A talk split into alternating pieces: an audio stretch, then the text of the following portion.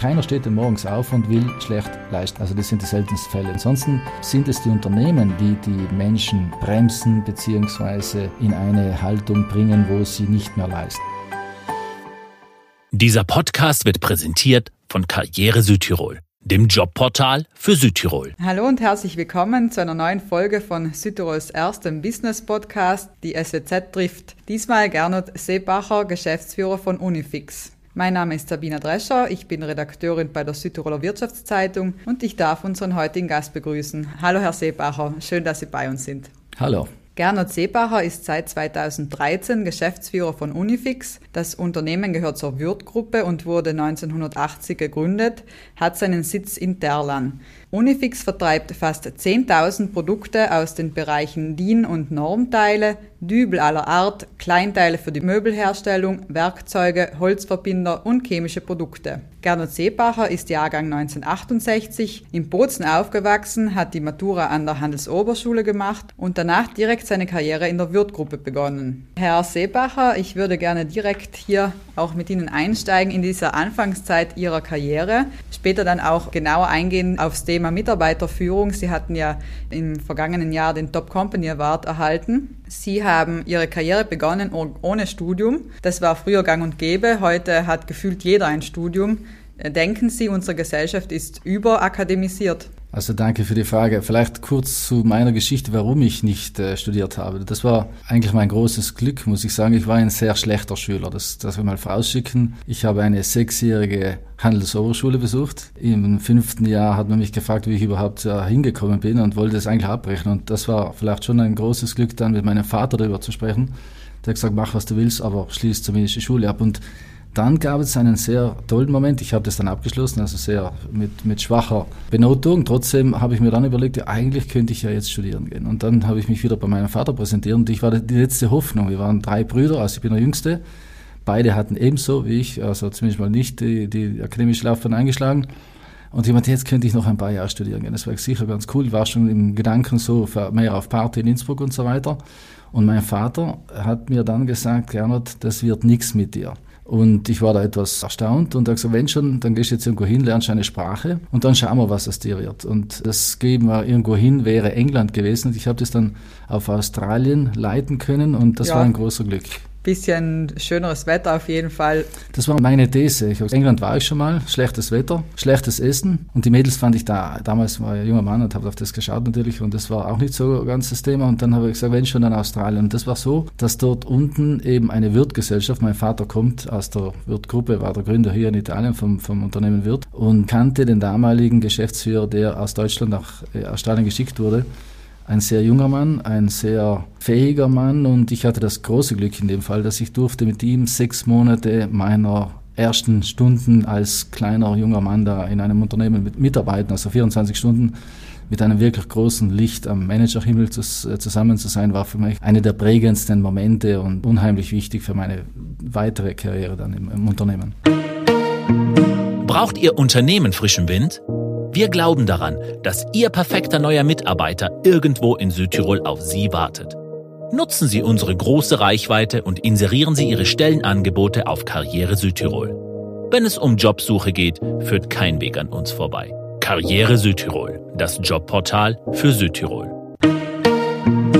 Bevor wir jetzt nochmal genauer auf Ihre Zeit in Australien zu sprechen kommen, würde mich nochmal die Eingangsfrage interessieren. Denken Sie, wir sind überakademisiert? Das ist jetzt schwer zu beantworten. Ich glaube, dass es in der heutigen Zeit natürlich so ist, dass wenn ich heute jemand einstelle im Unternehmen, dann schaut man schon auch, was hat der junge Mann studiert. Das heißt, es ist schwierig, hier eine Antwort zu geben, weil einerseits glaube ich, ist es notwendig, weil einfach die, der Wettbewerb innerhalb der jungen Menschen sehr groß ist. Das heißt, ohne Studium ist es extrem schwierig, wahrscheinlich überhaupt eine Chance in der Arbeitswelt zu bekommen. Das ist Fakt. Andererseits ist Studium keine Garantie auf Leistung. Also wir haben Mitarbeiter im Unternehmen ohne Studium, die leisten einzigartig und, und fantastisch.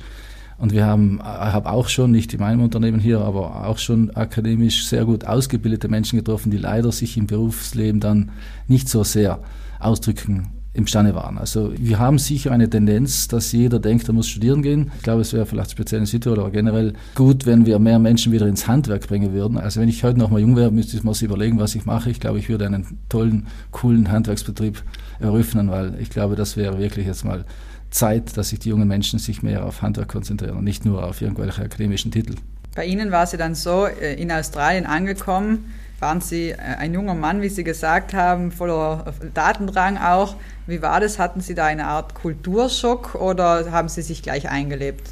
Der Schock war ja, war gemäßigt. Also zunächst muss ich sagen, ich war immer schon gerne unterwegs. Also mir hat es immer begeistert, andere Dinge zu sehen, andere Dinge zu erleben. Natürlich war damals ohne Handy, ohne Internet, ohne alles, was man so heute für normal empfindet, auf einmal in Melbourne zu landen und dann äh, in einem kleinen Unternehmen zu arbeiten, wo sie nicht mal die Sprache verstehen, weil das, was natürlich in der Handelsober mir oder ich von der Handelsoberschule mitgenommen habe als Englisch Kenntnisse, die waren nicht ausreichend, um sich da speziell im Lager, ich war in der ersten Zeit im Lager beschäftigt, mich auszudrücken. Und das war schon cool. Also ich habe überhaupt nichts verstanden, aber ich habe zumindest gearbeitet und das war auch ganz nett. Ich habe mir immer gedacht, wenn schon sonst nichts weiß, dann muss man etwas leisten. Und nach wenigen Tagen kam der Lagerleiter dann zu mir und hat mir dann erklärt, ich sollte etwas den, den Schwung rausnehmen, weil ich die Performance im Verhältnis zu den anderen Kollegen im Lager. So plus minus, ich war auf der doppelten Geschwindigkeit der, der Pickings, also von den Aufträge zu, zu kommissionieren heißt, nennt man das. Das war immer so ein, mein Mantra, was ich mitgenommen habe.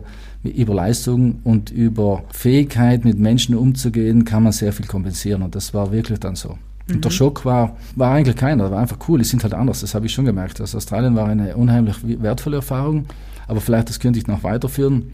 Ich hatte dann weiterhin, ich glaube, ich bin überhaupt ein Kind äh, unter einem schönen Stern geboren, so in irgendeiner Form. Ich bin dann zurückgekommen nach sechs Monaten Australienaufenthalt und habe im Stiegenhaus den damaligen Geschäfts- oder Mitgeschäftsführer des Unternehmens Wirt, Helmut Schnell, getroffen und der war in der Zeit zuständig für eine Filiale auch in USA, Wirt Illinois. Und im Stiegenhaus, und das waren eben diese alten, coolen Zeiten, hat er mich getroffen und sagt, du, äh, du kannst doch Englisch jetzt. Und so, ja, ich denke schon, ich habe sechs Monate in Australien gelebt, also ich kann das relativ gut.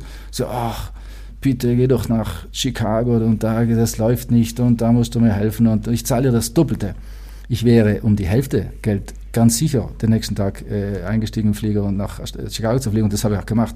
Und war dann ein Jahr lang in USA, in Chicago und der Kulturschock, muss ich sagen, den habe ich dort erlebt, weil da wahrscheinlich war ich zum einen länger und komplett alleine. Man, die, die, das war eine unglaubliche Nummer. Heftig. Aber, heftig, aber wichtig. Mhm. Und wie kann man sich das vorstellen? Wie ist da der Mentalitätsunterschied zwischen, sagen wir, Südtirol, Australien, USA? Australien alles langsam, weil die sind von ihrem Gemüt her einfach entspannter. Die haben ganz andere Weiten, Flächen. Da fehlt dieser Druck vielleicht, den wir hier bei uns viel mehr spüren. Und das merkt man einfach. Und USA ist in der Form für uns schwierig, weil die sagen, how are you, aber das interessiert die überhaupt nicht, wie es da geht. Also diese Oberflächlichkeit innerhalb der Gesellschaft, die dort schon spürbar ist, ist dann auch wiederum für einen Südtiroler, der doch eher diese bodenständige und offene Art äh, lebt und, und gerne erlebt, das war schon etwas befremdlich vielleicht am Anfang. Aber auch das auch das lernt man und in der Zeit, in den 90er Jahren, war, waren die USA einfach unheimlich, was man da gesehen hat im Bereich Marketingaktivitäten der Gesellschaft. Also das war eine andere Welt und, und das war schon gut, also absolut cool. Aber ich glaube, wir als Südtiroler sind da schon auch vielleicht, wenn wir offen sind, diesen, uns diesen Themen zu stellen, kommen wir überall ganz gut an. Also das möchte ich schon sagen. Aber natürlich muss man die eigenen Befindlichkeiten eventuell dann auch etwas zurücknehmen. Und Sie sind dann 2000 zurückgekehrt, stimmt das? Ja gut, ich habe da mehrere Passagen. Also ich war dann nach meiner Zeit in den USA, konnte ich als Verkäufer hier in Italien beginnen und das war natürlich eine gute Zeit. Ich habe hab verstanden, dass ich Vertrieb mag, dass ich mit Menschen umgehen kann. Dann haben natürlich die zwei Erfahrungen in zwei Ländern sehr geholfen, habe dann ein Verkaufsgebiet übernommen hier in Südtirol und dann wurde mir sehr früh schon sehr viel Verantwortung übergeben und das war sicher für mich sehr hilfreich und, und einfach äh, cool. Ich, ich war da Mitte 20 und durfte eine kleine Gruppe führen, schon in Norditalien. Dann war, ich, hatte ich einen Chef, der war Vertriebsdivisionsleiter, also wird ist organisiert in verschiedenen Divisionen. Der ging dann nach Deutschland und so bin ich mit äh, Mitte, Ende 20 war ich auf einmal Chef von 300 Leuten mit 30 Führungskräften. Und das war wirklich cool. Und ich bin dann natürlich in einem guten Moment, in einer guten Situation, am richtigen Ort, in einem erfolgreichen Wachstumsmarkt. Das war das äh, Bereich Elektro, der damals unheimlich floriert ist. Und ich war da schon fast der Meinung, dass ich wäre der, der kleine Superstar, weil es war extrem erfolgreich. Aber das war nicht nur erfolgreich, weil ich so so, so gut war, sondern weil einfach die Rahmenbedingungen auch gut waren. Und, und, und da war ich beschäftigt dann eben bis 2000 und, und dann hat sich die, die Situation verändert. Also ich war vorher im Prinzip verantwortlich für einen Bereich und mein Kollege wurde dann auf einmal mein Chef. Jung, erfolgreich, gedanklich der Superstar. Also ich dachte, ich bin wirklich ein Überflieger da, der irgendwas angreift, wird zu Gold. Das war natürlich nicht so, aber das war zumindest mal meine mentale Haltung. Ich war, ich glaube, nicht in keinster Weise arrogant, aber schon nicht in der Lage zu verstehen, wie ein Kollege, der eigentlich viel schwächere Performance drauf hatte in seinem Bereich, auf einmal mir im Prinzip vorgesetzt war. Er war auch viel älter und hatte eine andere Art zu führen, eine andere Art zu denken, eine andere Art zu sprechen. Und das hat dann nicht so lange gedauert. Und dann war ich eben 30, hatte morgens Bauchschmerzen und habe gedacht, das muss ich mir hier nicht antun. Und, und, und somit bin ich dann 2000 von Wirt in Italien ausgetreten und habe dann eben eine neue Laufbahn unternommen. Also ich habe mich da relativ äh, schnell lösen können und wollen.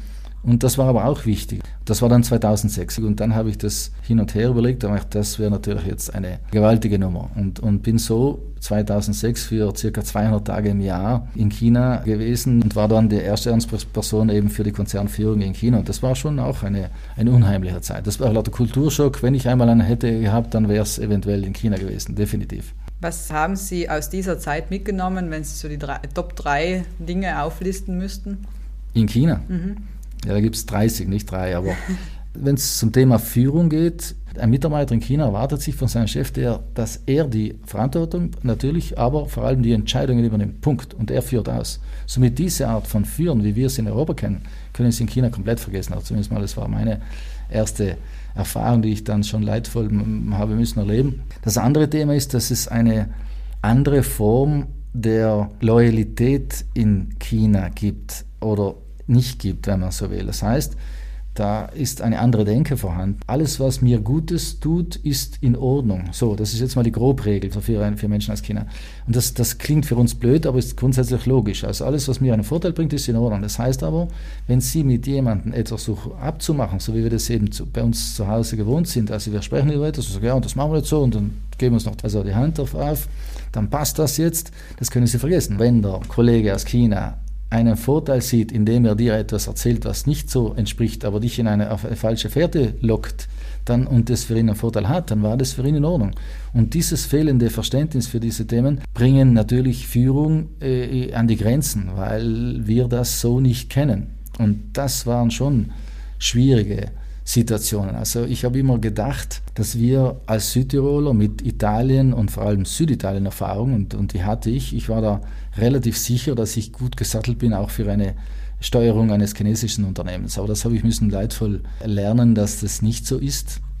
unabhängig von der sprachlichen Komponente, die natürlich nochmal das Ganze erschwert, aber grundsätzlich von der kulturellen Seite her ist es für einen Europäer unheimlich schwierig ein Unternehmen in China zu führen oder, oder Unternehmen in dem Sinn, ich habe mit den Geschäftsführern dort gearbeitet, zu steuern. Es geht, aber es ist extrem schwierig und mühsam. Und, natürlich ist es so, dass man sich wahrscheinlich müsste besser vorbereiten. Ich habe zwar Bücher gelesen über China und chinesische Führung, ich habe einen Kurs besucht, aber das ist nicht ausreichend. Also da vergehen schon einige Monate und vielleicht sogar Jahre, bis man das Ding drauf hat.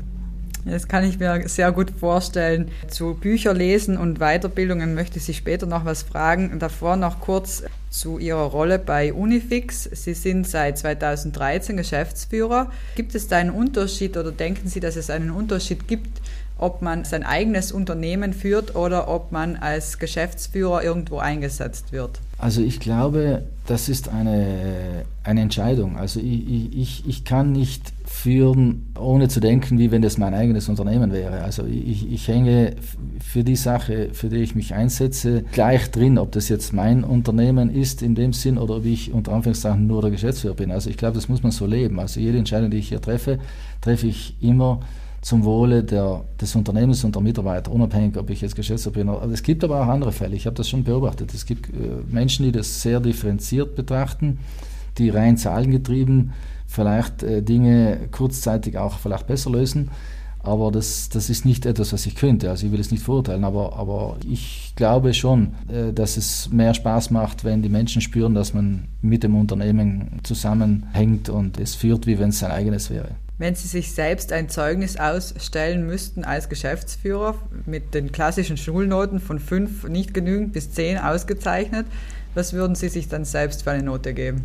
Das ist jetzt eine etwas unfaire Frage. ich, ich, hatte jetzt Besuch und, und äh, war eine junge Dame hier, die, also Tochter von einem Freund, und die hat das angeschaut, dass wir hier so alles machen. Und, und ich gesagt, Sie sind aber ein, cooler Unternehmer. Nicht? Und das, das finde ich jetzt toll, aber das müssen Sie eigentlich die, die Mitarbeiter fragen. Deshalb ging das jetzt wieder genauso zurück. Eigentlich müssen Sie meine Mitarbeiter fragen oder unsere Mitarbeiter fragen, was sie von mir halten. Aber ich glaube, dass wir hier Glück hatten, oder ich hatte das Glück, hierher zu kommen. Da waren wir in einer schwierigen Situation, weil das Unternehmen aus meiner Sicht sich den, nach dem 2008er Jahr, das schon mal eine bestimmte Form der Veränderung bedürft hätte, die wurde hier nicht vollzogen und ich kam hier 2013 an. Dann gab es doch äh, Veränderungen auch im Markt. Das ist halt so. Die, die Zeiten ändern sich, die Kunden ändern sich, die, die Anforderungen ändern sich, die, und auch das, was man als Unternehmen leistet, muss sich dann anpassen an dem, was passiert. Und das, glaube ich, war, ist dem nicht passiert. Und, und hier hatten wir einige Jahre schon harte Arbeit vor uns. Wir waren auch äh, mit, mit äh,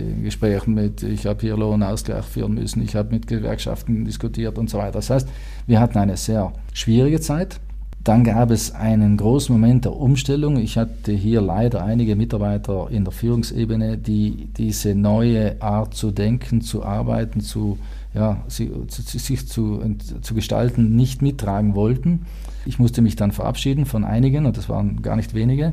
Entschuldigung, hier möchte ich kurz einhaken. Was war denn äh, neu daran? Was wollten Sie nicht mittragen? Was hat sich da verändert? Ja, das klingt jetzt vielleicht etwas blöd, aber grundsätzlich Performance, also die Leistung jedes Einzelnen trägt bei, dass es im Gesamten was, was Richtiges wird. Und wenn Sie dort in Führungsebenen Menschen installieren oder beziehungsweise die sich selber installiert haben in irgendeiner Form, die über Jahre dann doch Arbeit mehr als Alibi gesehen haben und die schönen Dinge des, der Vertriebssteuerung, es ging vor allem um die Vertriebssteuerung, also wir leben vom, von der Performance unseres Vertriebes und das kann man messen, das kann man, man kann Menschen ähm, schulen, man kann äh, Ziele definieren und man kann sie dahin bewegen, dass das alles funktioniert. Wenn Sie aber in den Schlüsselpositionen für, in der Führungsebene Menschen haben, die diese strategischen Richtlinien und Entscheidungen, die das Unternehmen ausführt, nicht tragen und im Gegenteil sie noch verändern und depotenzieren, also die, die Kraft rausnehmen, dann wird es nie nichts. Und das habe ich irgendwann müssen äh, einsehen und erkennen, dass es mit dieser Führungsebene nicht funktioniert. Dann haben Sie einen Schnitt gemacht.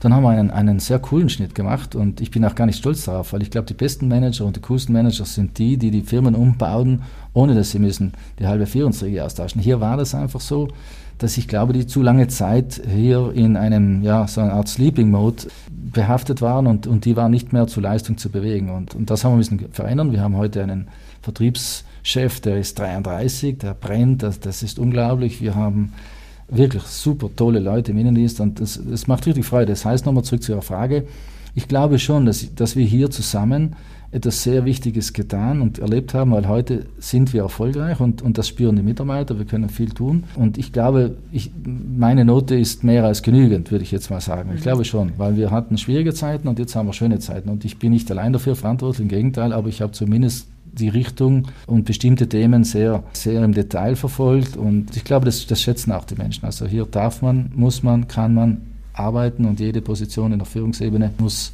ja, muss sich entfalten können.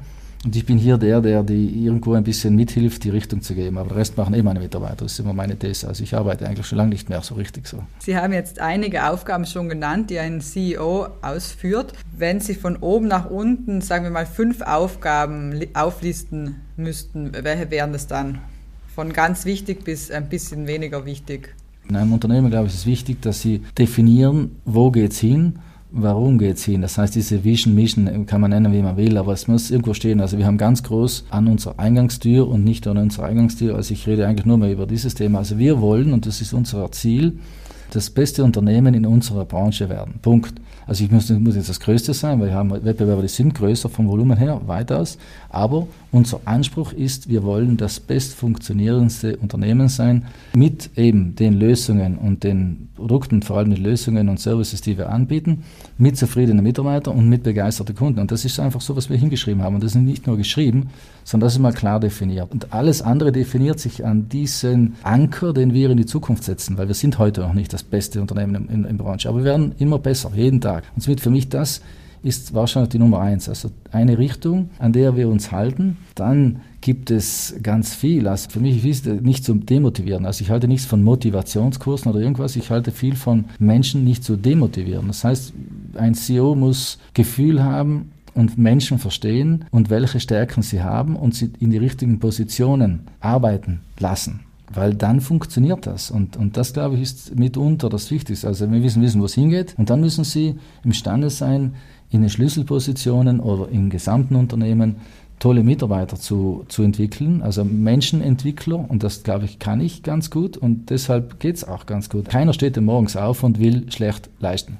Also das sind die seltensten Fälle. Aber ansonsten sind es die Unternehmen, die die Menschen bremsen bzw. in eine Haltung bringen, wo sie nicht mehr leisten. Und das heißt, das ist die Aufgabe. Also zu schauen, wer wo passt, wie funktionieren Teams, wo kann man über Kommunikation, über Klarheit und, die, und das Grobraster, also Disziplin, ist es ein nicht diszipliniertes Unternehmen, kann nicht erfolgreich sein.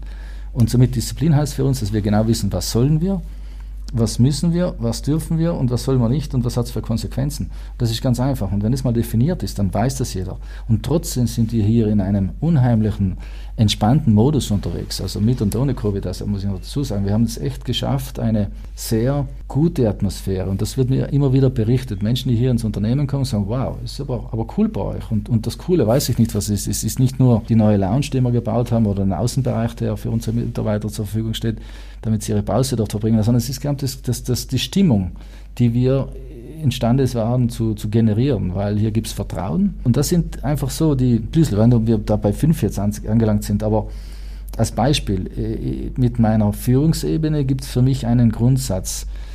Alles, was ich sage, ist wahr. Alles, was Sie mir sagen, ist wahr. Punkt. Das heißt, ich vergeude keine Sekunde darüber nachzudenken, ob mir einer das erzählt, dass das nicht stimmt. Gibt es nicht. Also unter uns, in der Führungsebene, alles, was mit mir in der Nähe arbeitet, das sind Menschen, da gibt es 100% Vertrauen. Punkt. Alles andere kann ich, mit alles andere kann ich nicht arbeiten. Und, und das ist schon mal ein Anker.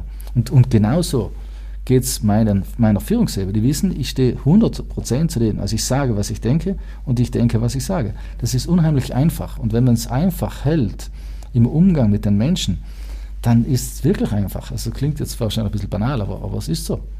Meistens sind die banalen Dinge die, die den Unterschied machen und auf die man manchmal vergisst. Und dann äh, wird die Situation unangenehm. Zum Beispiel ist ja meistens so, oder der Hauptgrund für einen Jobwechsel die Unzufriedenheit mit dem eigenen Chef. genau. Der zweithäufigste Grund ist äh, die mangelnde Vereinbarkeit von Familie und Beruf. Ich weiß jetzt nicht, wie der Anteil von Männern und Frauen hier im Unternehmen ist. Wie ist es? Hier bei Unifix? Ist es ein Thema? Also ich, ich, das weiß jetzt auch nicht ganz genau, wie viel wir, ich glaube, das sind so halbe halbe, hätte ich jetzt mal geschätzt. Also zum Thema Familie, natürlich haben wir einen Bereich, der etwas sensibler ist zu Arbeitszeiten. Das heißt, die Logistik, die, die kann ich nicht steuern, so kommst du mal ein bisschen später, kommst du ein bisschen früher. In unserem Innendienstbereich haben wir nicht, also ich, eines der ersten Dinge, die ich abgeschafft habe, sind Stempeluhren und das ganze Zeug, diese Kontroll- Funktion, das gibt es hier nicht, weil mich das nicht interessiert. Weil ich genau weiß, dass wenn jeder weiß, was er zu tun hat, wird, dann macht er das auch. Und, und die Zeit oder Arbeit ist wie Kaugummi. Wenn man will, können sie Menschen, sie sitzen acht Stunden, aber, aber die leisten nichts. Und da ist mir lieber, da hockt da sechs Stunden, aber dort geht richtig Dampf ab. Und so halten wir das hier. Also wir kennen das nicht, dass wir Familie und Arbeit nicht zusammenkriegen, weil viele Mütter hier ihre Zeit, und, und da hat sicher vielleicht auch diese Zeit jetzt mit dieser sehr forcierten Digitalisierung, das ist eine der wenigen vielleicht positiven Erscheinungen von diesem Covid-Problem, mitgeholfen zu lernen, dass man nicht immer muss unbedingt im Büro sitzen, um zu arbeiten. Und das machen wir auch. Also jeder Mitarbeiter darf und kann, wenn er denkt, äh, dass es für die nächsten zwei Tage besser ist, dass er zu Hause ist, gerne seine Arbeit von zu Hause aus. Äh, wir sind technisch so aufgestellt, dass das wunderbar funktioniert. Wie gesagt, mit Ausnahme leider der Logistik, weil die Pakete, die gehen halt von der Logistik raus und nicht von, vom Wohnzimmer mhm. zu Hause. Das geht halt nicht. Aber Da sind wir sehr, sehr, sehr flexibel, glaube ich. Aber wir merken keinen Einbußen an, an Performance oder an der Leistung. Im Gegenteil, wir arbeiten mit der Baubranche, also mit Baustoffhändlern zusammen und die Baubranche natürlich boomt im Moment. Wir haben einen unheimlichen Umsatzwachstum, den wir stemmen, fast mit derselben Belegschaft. Das heißt, unsere Leute arbeiten und, und leisten viel mehr als vielleicht noch äh, in anderen Zeiten und trotzdem funktioniert es wunderbar. Auf Corona und diese Krise möchte ich äh, danach noch kurz zu sprechen kommen. Um noch bei Vereinbarkeit von Familie und Beruf zu sprechen zu kommen, wie schaut es bei Ihnen selber aus? Wie, wie ist es als Führungskraft auch mal abschalten zu können? Können Sie das? Früher schlechter. Also ich glaube, ein Unternehmen, das funktioniert, bedarf etwas weniger schlaflose Nächte als ein Unternehmen, das nicht funktioniert. Also das muss ich schon so sagen. Ich hatte definitiv hier in der ersten Zeit etwas Schwierigkeiten, äh, Arbeit und Familie unter einen Hut zu bringen, aber nicht weil, weil zeitlich, sondern einfach vom Kopf her, weil einfach das mich auch belastet hat, weil ich eben nicht Geschäftsführer mich fühle, der sagt, okay, ich bin bis 18.30 Uhr, gehe ich raus und der Rest interessiert mich nicht mehr, sondern da war ich schon emotional mitgefangen an unserer schlechten Performance, mit dem Risiko, Menschen entlassen zu müssen, was wir dann noch nicht machen haben müssen zum Glück und so weiter, aber das war eine schlechte Zeit. Heute geht es mir so, dass meine Konzentration, genau genommen, wenn ich nicht hier im Unternehmen bin, wo ich viel bin und gerne bin, muss ich auch sagen. Zu Hause habe ich null Probleme abzuschalten, wenn man so will, sondern ich bin nur neugierig. Ich schaue mir dann sehr viele Dinge an, die rund um mir herum passieren, die kann direkt oder indirekt mit meiner Arbeit zu tun haben. Aber das, ich, ich bleibe neugierig, ja, aber ich hänge da nicht, nicht die Nächte jetzt rum da und zu überlegen, ob jetzt die alle Pakete raus sind oder nicht. Die sind sowieso okay. Sie haben eingangs erzählt, dass Sie Chinesisch Kurse belegt haben, auch versucht haben zu verstehen, wie die Kultur funktioniert. Ein Thema Weiterbildungen im Allgemeinen für Führungskräfte. Wie wichtig schätzen Sie das ein, dieses Thema?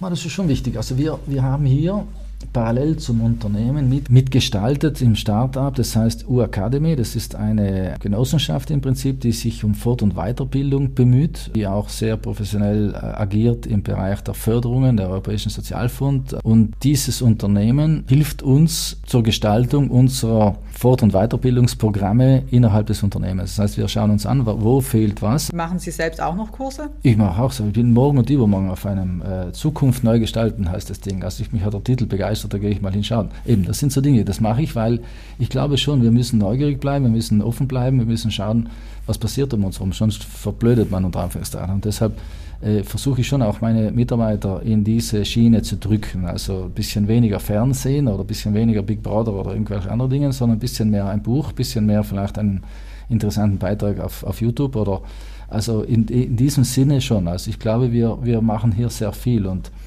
wir haben auch externe Referenten, die ich einlade hier, einmal zum Thema Gesundheit, einmal zu irgendwas anderes. Und also hier ist immer was los, wenn es geht. Das ist jetzt Covid-bedingt ab und zu ein bisschen weniger, aber grundsätzlich bin ich der Meinung, dass Wissen nicht wehtut und nicht schadet. Und so, so wird es angeboten für die freien Dinge und bestimmte Dinge hingegen werden definiert zusammen und dann ziehen wir das durch und, und halten Kurse ab und, und äh, machen das auf jeden Fall. Und die sind dann auch teilweise verpflichtend für die Mitarbeiter?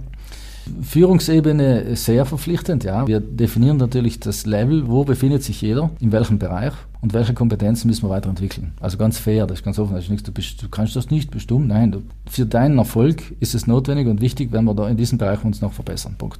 Und dazu kann man das und das machen und, und dann schauen wir zusammen an, was wir machen und, und dann machen wir das. Für die Innendienstmitarbeiter bieten wir viel an. Wir haben Sprachkurse organisiert, wir haben Excel-Kurse organisiert, wir haben alles Mögliche organisiert. Und das kann einer machen, er muss es aber nicht. Ich glaube, das freut auch jeden, wenn er kann im Unternehmen etwas lernen und mit dem Unternehmen so gesehen mitwachsen. Als Sie dann schließlich im vergangenen Jahr den Top Company Award erhalten haben, war das dann eine Art Bestätigung für Sie? Ich glaube schon, weil wir eben aus einer wirklich schwierigen Situation kamen, wo wenn sie müssen Menschen zusammenrufen und ihnen erklären, dass sie in den nächsten Monat oder ab, äh, ab diesem Monat äh, 10% vom Gehalt fehlen werden, mir und ihnen, weil es war dann auch so, dass wir das zusammen äh, durchgestanden haben, dann sind das Ansprachen, die, glaube ich, keinen Chef besonders beliebt machen, aber die sind halt notwendig und ich habe immer versucht, Dinge zu erklären und wo wir dann die Wende geschafft haben, glaube ich, äh, das, das ist spürbar, dass ich sehr vieles verbessern konnte für unsere Mitarbeiter. Aber die Klarheit, wo wir hin wollten, warum wir bestimmte Entscheidungen getroffen haben und wo wir dann enden werden, das erzählen zu können und das dann auch passiert, das glaube ich, das steigert dann schon in, im Anblick der Mitarbeiter vielleicht die Qualität der Führung, weil wenn ich Geschichten erzähle, und dann passiert nichts, dann glaube ich, wird es schwierig mit dem Company Award. Aber wir haben es zusammen geschafft und ich glaube, deswegen haben die Mitarbeiter gesagt, gut, so schlecht ist es bei Unifix nicht und das war natürlich schön für uns und, und natürlich eine, eine Bestätigung und auch eine Freude und war schon toll. Also wir haben das auch groß gefeiert, muss ich sagen. Ja, jetzt in der Krise haben einige Unternehmer berichtet und auch Unternehmerinnen natürlich, dass es schwieriger geworden ist, das Team zu führen, äh, gerade wenn man einen hohen Anteil Homeoffice im Team hat. Wie haben Sie das erlebt?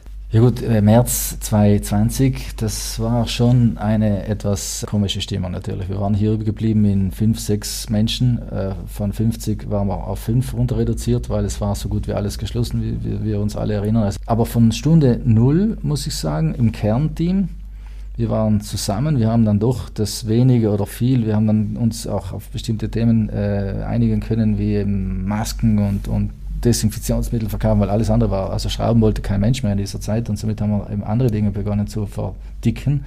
Und das war dann schon auch lustig. Also wir hatten die Finanzchefin hier, weil da musste man voraus so Nico, Zahlen. Florian ist unser Produktchef, Florian, stellen. Also das, das, ging zu wie, wie, wie auf dem Jahrmarkt, aber das war auch cool und das hat uns schon zusammengeschweißt. Wir haben dann um 11 Uhr meistens eine Flasche Prosecco geöffnet und um, um 16 Uhr eine Flasche Rotwein. Also wir haben uns jetzt nicht betrunken, aber im Sinn von, um das Ganze etwas Schwierige haben wir zusammen gut überstanden. Ab Mai haben wir mit Vollgas gestartet und das war eine Entscheidung, die nicht jedes Unternehmen so geführt hat und das war für uns richtig. Wir haben gesagt, alle raus wir waren damals schon, das war auch ein großes Glück aus meiner Sicht, sehr gut aufgestellt zu den digitalen Medien. Also wir hatten schon eine Konferenzanlage, die wir schon vorher sehr viel genutzt haben mit unserem Vertrieb. Das heißt, unsere 70 Menschen zu Hause eingesperrt, die waren so gut wie täglich mit uns im Gespräch, im Austausch. Ich war da so ein bisschen wieder Grund in Rom äh, für unsere Leute. Also ich habe da jeden Tag irgendwelche Stories erzählt und was wir machen und was wir nicht machen, haben wir Kurse organisiert, um die Menschen zu beschäftigen. Und die sind dann im Mai gestartet wie die Raketen. Und, und seit Mai 2020 ist es wirklich sehr gut und deshalb auch diese schlimme Zeit war eigentlich im Nachhinein, muss ich sagen, eine coole Zeit. Und die weiteren Semi-Lockdowns, die haben wir kaum gespürt im Unternehmen, weil wir haben sehr viel Platz hier. Bis dato, und ich hoffe, es wird besser, nicht schlechter, ist diese Corona-Zeit für uns eigentlich eine, wenn man so will, ja, klingt jetzt blöd, aber sehr interessante Zeit, die uns noch mehr zusammengeschweißt hat. Und ich sehe es ja mit auch einem lachenden Auge, weil wir hatten auch gute und coole Momente hier. Wir haben auch hier unheimlich viel verändert in dieser Zeit, weil ich war für mich neu. Ich bin generell zwischen tun und nicht tun, tun. Ich habe so einen Grundreflex, der eigentlich sehr viel und sehr schnell entscheidet, was nicht immer gut ist, aber oft schon. Und ich war auch sehr viel unterwegs und das war auf einmal vorbei und, und, und somit war ich hier. Ich wusste ja nicht mehr, was tun irgendwo. Und dann habe ich angefangen, einen Außenlounge zu bauen, einen Innenlounge zu bauen, die Konferenzsäle umzuschmeißen. Aber das war auch interessant und und, und eben, und unsere Mitarbeiter haben nur mal gelacht, wenn sie mich da gesehen haben, die Tische rumzuschieben. Aber das war auch ein Moment der Veränderung, der Verbesserung, der, der Verschönerung. Also ich habe da das Thema ein bisschen abgekupfert. Letztes Jahr vor zwei Jahren gab es schon ein Schönheitsthema da, Global Forum Südtirol, zum Thema Schönheit. Ich dachte, ja, das wäre doch, wir müssen unsere Firma schöner machen. Und so, und das haben wir gemacht. Und somit haben wir die Zeit gut genutzt. Zum Abschluss wir sind bereits äh, am Ende unseres Gesprächs angelangt. Die Zeit ist wieder verflogen. Hätte ich gerne einen Ausblick von Ihnen. Was denken Sie, welche Themen werden in Zukunft entscheidend sein beim Thema Mitarbeiterführung? Was wird Sie in den kommenden Jahren beschäftigen? Ich glaube, es gibt bestimmte Dinge, die bleiben immer gleich. Also äh, Sie müssen Menschen erstens das Gefühl geben und auch das dann einhalten, dass, dass sie wichtig sind. Also ich glaube, die Nähe wird immer wichtiger und Gefühl dass jemand da ist, der schon zuhören kann. Der, also ich glaube, das war immer wichtig und das wird immer wichtig. In dieser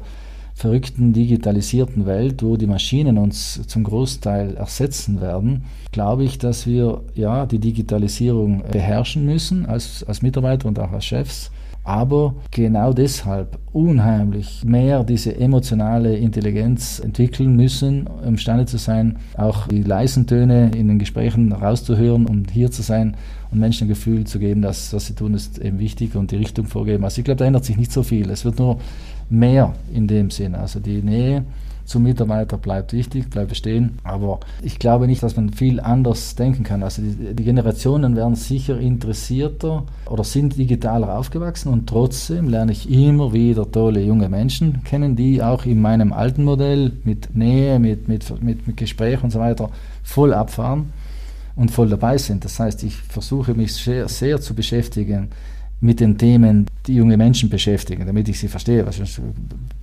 passiert irgendwann mal, dass sie zu weit weg sind von, von den jungen Leuten. Aber äh, das mache ich ja, aber trotzdem verändere ich nicht alles in meinem Führungsstil und, und merke, dass die jungen Menschen doch mir zuhören und mich nicht als äh, mittel ja, grauhaarigen äh, alten Manager sehen, der irgendwie nicht mehr voll, voll zurechnungsfähig ist. Im Gegenteil. Und also ich glaube, Nähe bleibt wichtig. Vielen, vielen Dank für das offene Gespräch und alles Gerne. Gute. Dankeschön, danke. Das war's von uns für dieses Mal. In zwei Wochen gibt es die nächste Folge von unserem Podcast, die SWZ trifft. Bis dahin finden Sie uns online unter www.swz.it oder auch jede Woche freitags am Kiosk. Vielen Dank und bis bald.